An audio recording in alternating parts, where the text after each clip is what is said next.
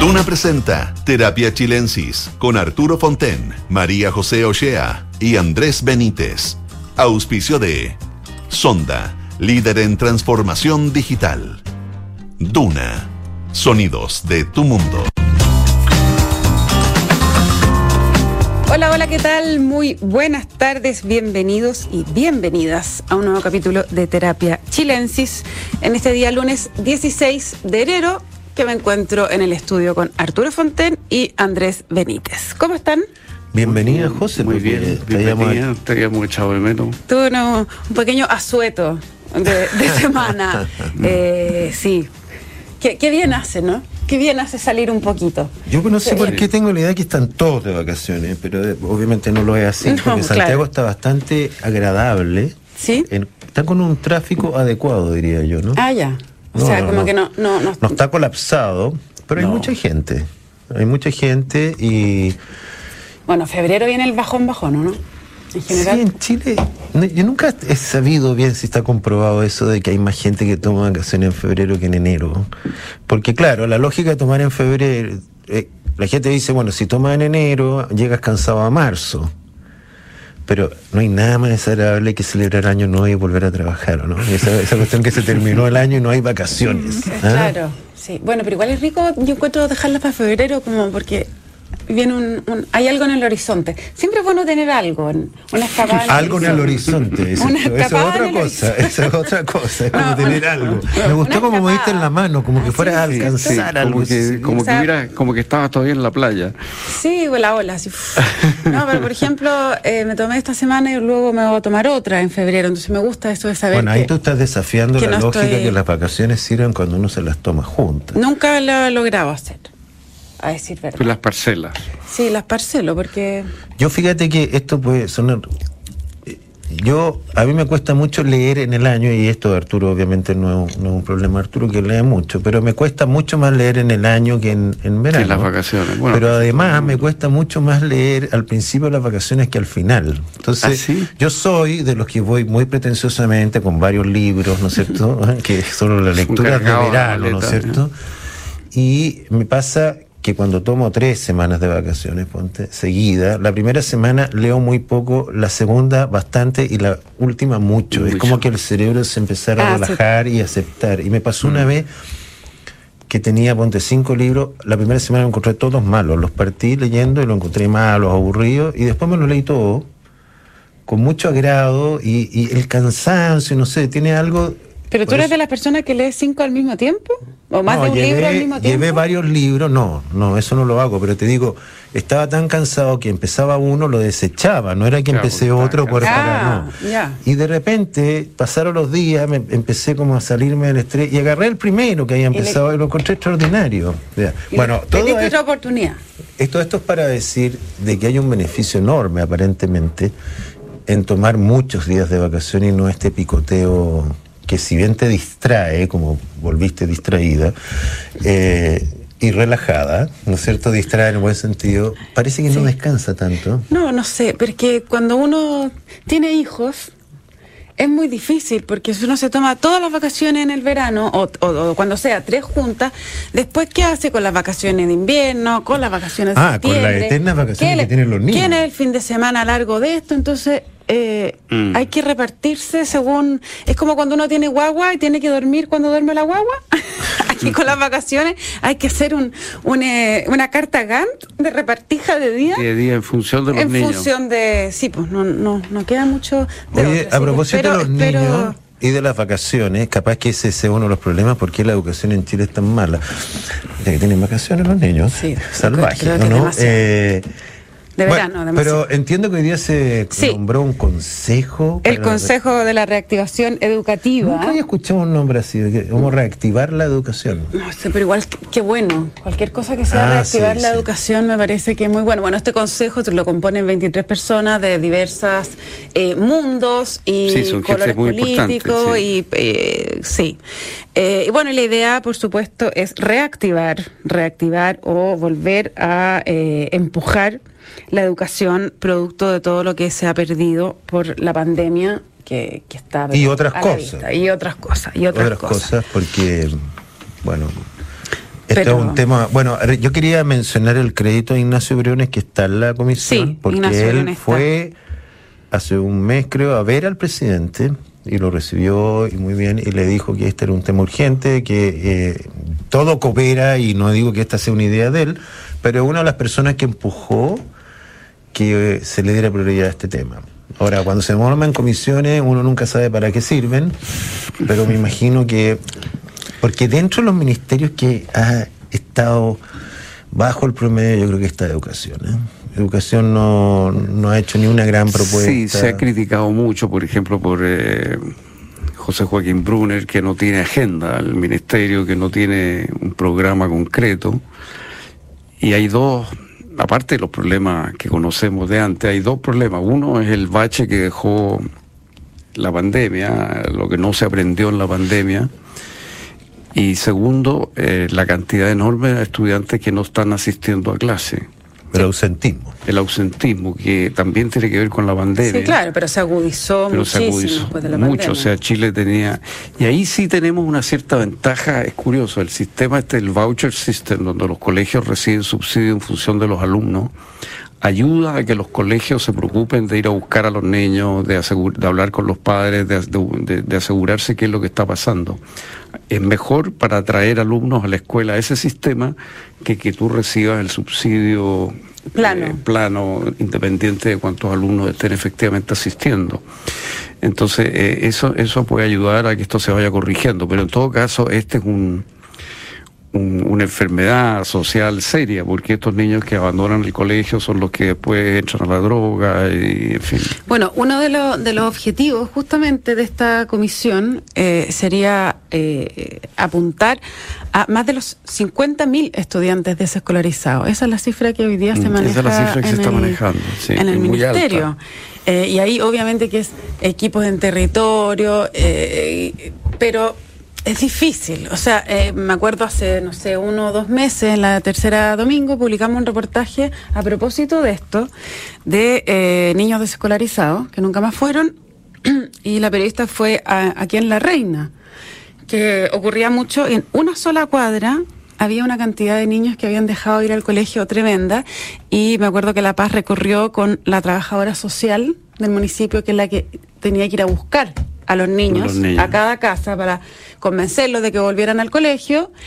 Eh, y la mujer se frustraba y llegaba a llorar en ciertos casos porque eran había niños que, que, habían hecho un esfuerzo, que le estaba yendo bien. ¿Y qué pasó? Que con la pandemia, eh, drogas, una, una de las cosas, y lo otro se pusieron a trabajar en el, local de pollos de la esquina, en, no sé qué, y nunca más. Bueno, es que yo creo que la gente a veces no entiende lo difícil que es llevar a un niño al colegio en los estratos más pobres, porque esos niños dejan de trabajar para la familia. No, tienen, no cuentan con el apoyo de los padres muchas veces, que no estudiaron tampoco, ¿no? Entonces, esto del ausentismo, por eso existe eh, la JUNAEP, que es darle comida, son puros incentivos que, claro, a lo mejor uno piensa en sus hijos, ellos siempre tuvieron, eh, o sea, lo obligan a ir al colegio, allá él, muchas veces son los niños los que tienen que, pelear por ir. ¿no es cierto? Mm. Porque dice, no tienes que quedarte cuidando a tu hermano, o, o trabajar, o ir a buscar las cosas. Así que ese es un tema, pero no nos olvidemos también de todos los temas de violencia dentro de los, de los colegios, de liceos. O sea, hay un factor también que a mí me parece esperanzadora esta, esta noticia, al menos de que se ponga realmente en la agenda, que, que, sea una preocupación.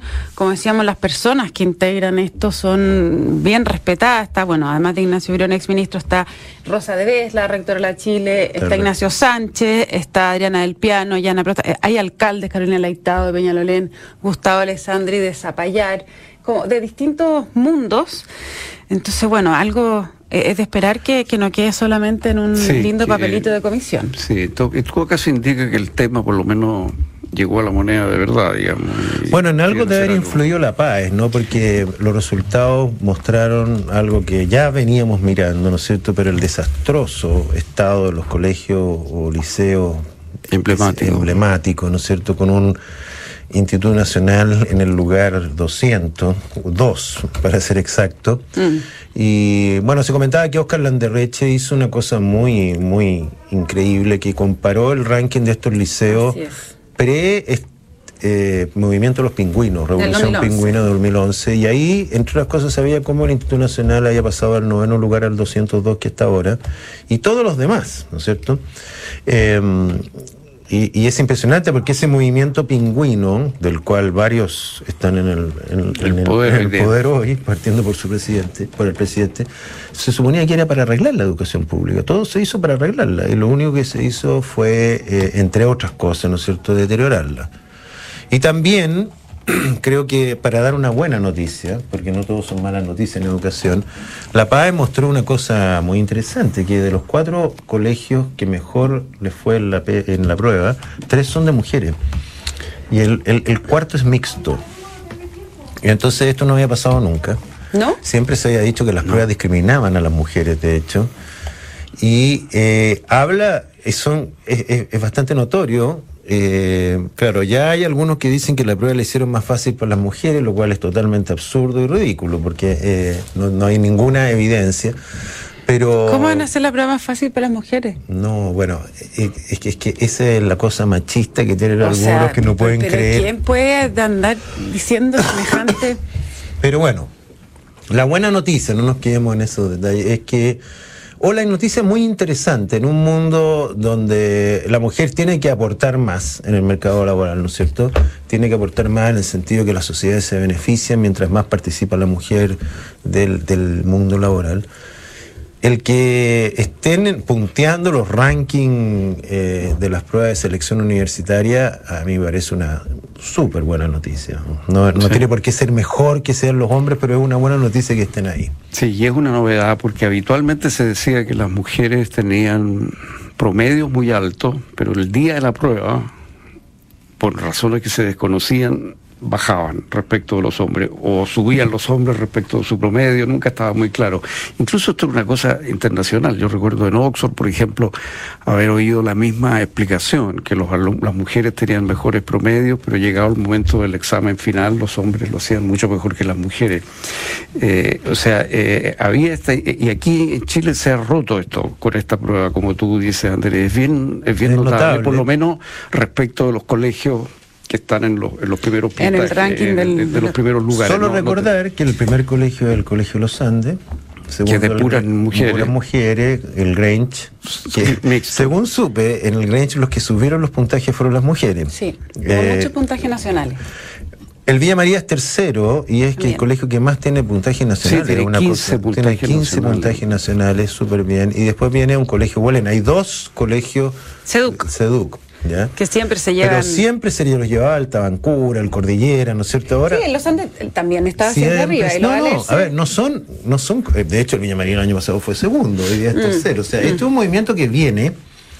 Pero de repente hay que notar los eventos cuando mm, pasan, mm. porque si no uno se lo olvida y parecen a ser comunes. No era común, esto nunca había pasado. Siempre los colegios eran puros de hombres.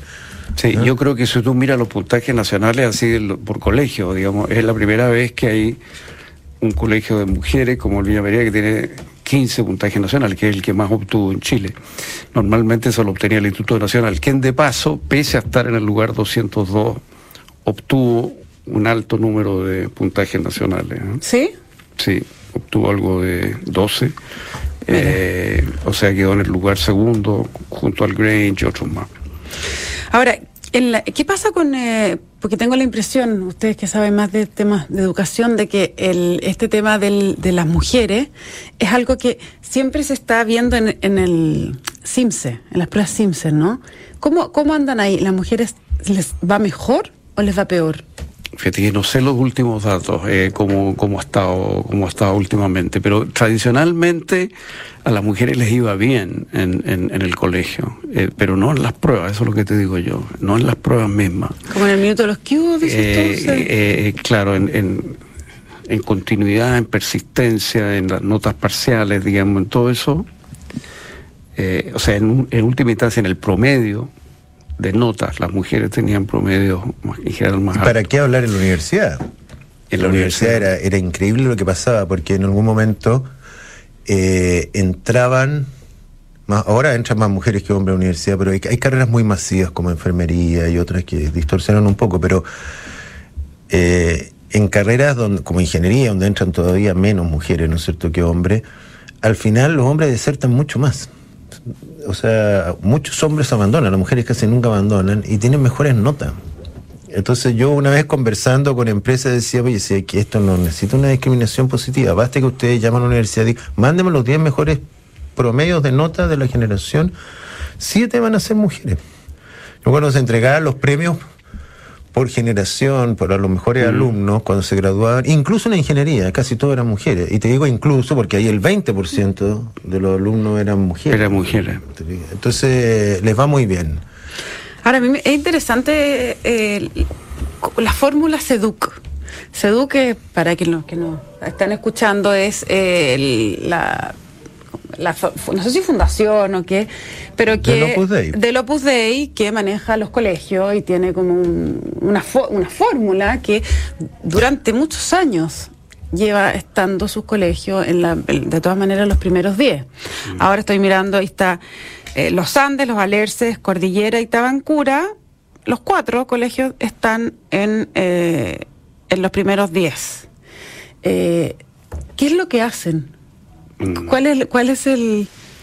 Es que es una forma que em, muy orientada hacia el rendimiento de este tipo de pruebas o, o no tiene que ver con eso.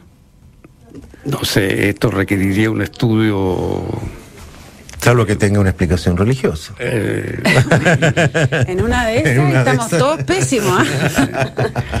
Lo que yo, digamos, una respuesta completa y seria requeriría un estudio que no sé, yo, yo no conozco, por lo menos sí que se ha hecho. Eh, lo que sí yo sé es que pagan muy bien a sus profesores y que dejan a los profesores con relativa, en términos comparativos, con muy poca carga académica. Ya, eso. Lo cual les permite corregir con más cuidado y les permite eh, más tiempo para preparar sus clases. Y sé también que, bueno, que los cursos son, digamos, los colegios son varios, pero son relativamente pequeños. bueno, aquí es un dato importante. Ponte eh, el, el, colegio Los Andes, creo que tiene 60 alumnos por, que dieron la PSU versus el Villa María, que son 160. El, tamaño de los colegios, eh, cuántos alumnos dan la PSU, evidentemente importan, pero yo te voy a decir cosas que hacen los colegios que lamentablemente eh, aquí se requieren recursos. Por ejemplo, el mismo Villa María redujo el tamaño de sus cursos, que era como de 40 a 28 hace unos años. Eso hace una diferencia notable a un profesor. Imagínate dedicarte. Yo, nosotros con Arturo estudiábamos en un colegio, el Manquehue, que en, en, la, en la mejor época 45 alumnos por sala. Un curso enorme. Enorme, o sea, ahí el que no aprendía no aprendía nomás. Y pasaba igual probablemente, porque ni siquiera ese era el tema en ese tiempo. Eh, igual, como había menos universidades, no todo el mundo entraba a la universidad, entonces era como bastante común no quedar en la universidad. en, mi generación entró a la universidad el 7% de los que rindieron la prueba. Claro, si habían dos universidades o tres, dos en Santiago por lo menos. No, no en mi colegio, en, mi generación en, Chile, generación? En Chile, en Chile. En Chile. Wow. Eso era. 7% a alguna universidad, considerando todas las de. Pero tú también tienes razón, José, que tampoco hay que confundir estos rankings con las calidades de los colegios. O sea, eh, pero, a ver, voy a corregirme. Eh, hacía un tiempo que algunos colegios decían nosotros valoramos más nuestro proyecto educacional que la entrada a la universidad. yo siempre pensaba, se pueden hacer las dos cosas. O sea, no es necesario renunciar. A o sea, lo, que estoy, lo que vemos en el, en el tema del SEDUC, que puede uno no gustarle eh, la, orientación religiosa, pero tienen un proyecto educativo muy sólido y ese proyecto educativo además hace que les vaya muy bien en la ingreso sí, no, yo creo que son muy buenos colegios, eso está fuera de duda, a mi juicio, por lo menos. Mm. Tienen muy buenos profesores y aparte del tema religioso, son colegios muy bien organizados, con un método. Yo no sé si tiene algo que ver con experiencias españolas, esto no tengo idea, digamos, pero pero sin duda que es una manera de enseñar que funciona. Ahora, lo, lo que es triste, ¿no es cierto?, es que esto, como uno mira en la misma lista, no hay ningún colegio entre los 100 primeros, ¿no es cierto? 96 eh, son particulares pagados. Sí. Uno particular subvencionado y tres colegios municipales. Mm. Entonces, las, las posibilidades de una persona que asiste a la educación pública, llamamos pública todo lo que no es particular pagado, porque todos reciben financiamiento del Estado, de alcanzar un puntaje eh, buenos para entrar a una universidad de calidad, por decirlo así, en las carreras que así lo requieren, son cero hoy día, que era el rol que cumplían todos estos eh, colegios, institutos emblemáticos, donde, donde sí se alcanzó. ¿no? Sí, voy a corregir aquí lo que había dicho el Anderreche, porque yo dije que era de lo del 2011, ¿no? Porque él hablaba de los pingüinos en 2005. Eh, la comparación que él hacía era que eh, esta exposición PSU 2005 versus PAE 2022, el Nacional del 9, del puesto 9 al 201, el Liceo 1 del 118, igual estaba bastante abajo, al 544, eh, el Liceo de Aplicación del 352 al 944, esa es una caída altísima, Barros Borgoño de 363 a 957 y el Barros Jarana del puesto 523 al 883. O sea, en un lapso de 2005-2022. Eh, Mira, lo, lo, que es terrible, eh, a mi juicio, es que esto era totalmente innecesario. O sea, era completamente innecesario destruir estos liceos para hacer todo lo demás que se quería hacer. O sea, se podría haber eliminado el copago, que ha costado millones y millones de dólares eliminarlo. Se podría haber hecho una cantidad de cosas y haber mantenido estos colegios, porque en muchas partes del mundo existen colegios selectivos, pero que son como una minoría, que están un poco fuera del, del, sistema general. Se podría haber hecho una excepción, por lo menos por un tiempo largo, porque entre tanto no había ninguna seguridad de que lo otro funcionara. En la práctica se ha bloqueado estos liceos que eran un acceso a las capas dirigentes que permitían que ese salto se diera en una sola generación. Fíjense tú que hubo momentos en que, en que, creo que lo dije en un programa anterior, sí que casi el 20% de los alumnos de Ingeniería Civil de la Chile venían del Instituto Nacional. Eh, o sea, es una cosa dramática porque entonces tenemos una élite hoy día mucho menos inclusiva que la que teníamos hace 20 años. No, justamente lo que se quería ahí era eh, equiparar la cancha, ¿cierto? Eh, ese siempre fue el objetivo y lo que, probablemente, además de este ranking que hace el Underrated solamente mirando el listado de los liceos emblemáticos, si uno quizás compara los años, los 100 y los 100, digamos, eh, es posible que en la de hoy, en los 100 mejores colegios, haya mucho más colegios particulares. Ah, claro que eh, la ah, mucho más, antiguamente. O sea, la torta estaba más repartida en Ahora son todos. Sí, eso es lo increíble. ¿Ah? Pero como dice Arturo, qué innecesario porque qué daño podían hacer estos colegios que eran muy pocos, pero con una con una repercusión gigantesca. O sea, lo que hacían estos colegios en términos de los presidentes, de los de, que, que, formaron, ¿no es cierto? Mm o, de alumnos de ingeniería o de otras facultades. Era increíble, era un, milagro lo que hacían, ¿no es cierto? Y lo hacían seleccionando aquellos alumnos con escasos recursos que venían de distintos colegios y los llevaban a un nivel que yo creo que debiera ser un caso de estudio, porque eran pocos años. Ahora, uno puede querer hacer mil reformas, pero les dio con esta cuestión de que la selección era mala. Y fíjate que lo único que han logrado hacer reformas no fue anular los colegios particulares para que cada están mejor fue eliminar lo único que había, lo único que había, la única puerta de entrada que había hacia los cargos importantes, hacia las universidades selectivas. Y las no, es, increíble. Fíjate que nosotros estudiamos con Sergio Uso con cuidado el Instituto Nacional con eh, y, y, realmente si tú miras esto a nivel internacional, lo que ellos hacían era extraordinario. O sea, ellos recibían un porcentaje mayoritario de gente de clase media baja y había un porcentaje minoritario pero significativo de gente vulnerable y que se igualaban en sus resultados.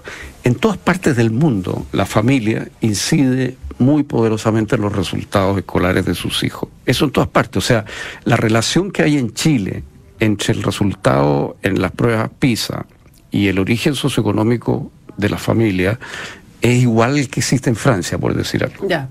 O sea, esta, esto de que una familia eh, de porque el nivel de ingresos de los padres tiene que ver hoy día en el mundo de hoy muy directamente con el nivel educacional de con el capital cultural de la familia. La familia.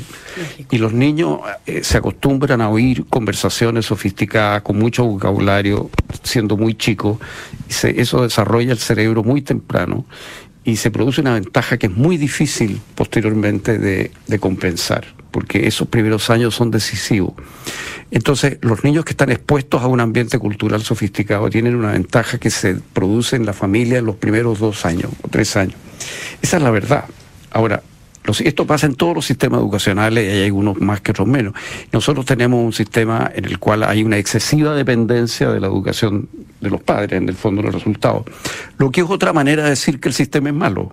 Porque, porque si el sistema Fuese bueno, no sería la dependencia. Claro, quiere decir que educan más los padres que, que los colegios, en el fondo, ¿te fijas? Eh, eh, en Ahora, definitiva. Pero en todo caso, quiero decir que tampoco hay que creer que en alguna parte del mundo no ocurre que hay una enorme relación entre el resultado escolar de los hijos y la educación de los padres. O sea, eso está en todos los países del mundo. En De la distintas madre, dimensiones. dicen. Y sobre todo de la madre. De la madre. ¿A de la- dónde? No, no, no, es verdad, ¿cierto? Sí, sobre Está todo de la comprobado madre. que la educación de la madre incide muchísimo en el rendimiento de la educación eh, de los hijos. Eh, por, por conversaciones, por hábitos, por eh, pero por ejemplo el hábito de la lectura, te fijas, el hábito de la lectura es algo que, que, que viene mucho de la, del ejemplo que dan los padres. Mm. O sea, cuando tú lees esas novelas en, en vacaciones, eh, no solo estás leyendo, sino que estás dando un ejemplo. Eh, Y cuando los los niños- dejáis tirados al lado, y cuando los no dejas tirados, dando un contraejemplo. Pero, lo- y los niños vieron esos libros tirados, te fijas, Y dice, no, la- le- Tengo leer es una otro- lata. El otro día alguien decía, porque además tiene otro beneficio, cuando tú estás en un lugar y hay que hacer muchas cosas, el que está leyendo nadie lo molesta. Ah, sí, pues. Yo, yo también encuentro que es Este, una. eh, tu hermano está leyendo, tu hermana está leyendo, pon tú la mesa, ponte, anda a buscar esas cuestiones. Pero si estáis pajaroneando en el teléfono, viendo tele, eres el primero para los encargos. Tú que no estás haciendo nada. El, el que lee, el que lee tiene un halo de respetabilidad. Claro, además que leer eh, eh, eh, eh, es- en el fondo es aprender a escribir Sí. y a expresarse, Hablar. hablar, y también es concentración Mm. Que vas a necesitar cualquiera sea después tu trabajo. Entonces, te da un hábito que es muy difícil de adquirir posteriormente. Que para cerrar el programa, ¿qué estás leyendo tú actualmente? Mira, en este, en este minuto estoy preparando un curso que voy a dar sobre eh, filosofía y Dostoyevsky y estoy leyendo una vez más Crimen y Castigo. Wow, entretenido. porque un curso que voy a dar en, en la Chile el próximo semestre, así que estoy preparándolo. ¿Y tú?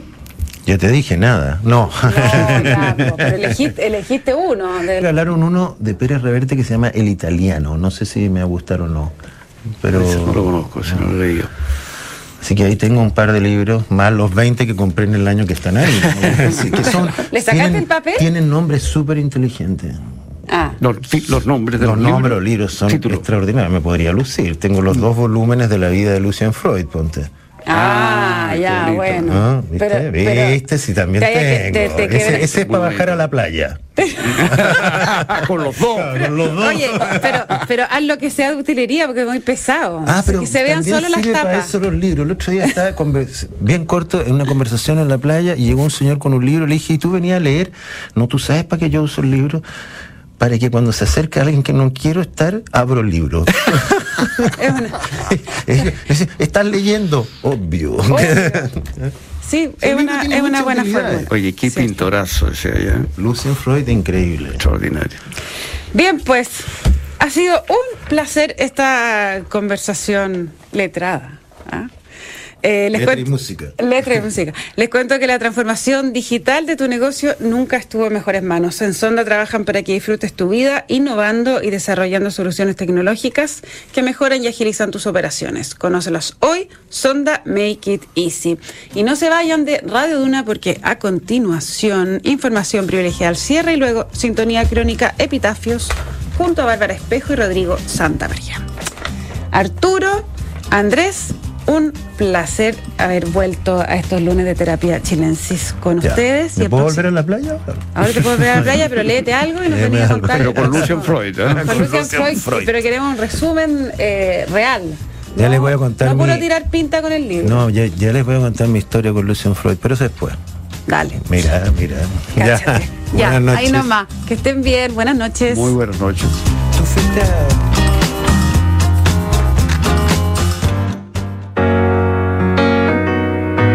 Sonda, trabajamos para que disfrutes tu vida impulsando la innovación y el desarrollo de soluciones que acompañen la transformación digital de las organizaciones de hoy.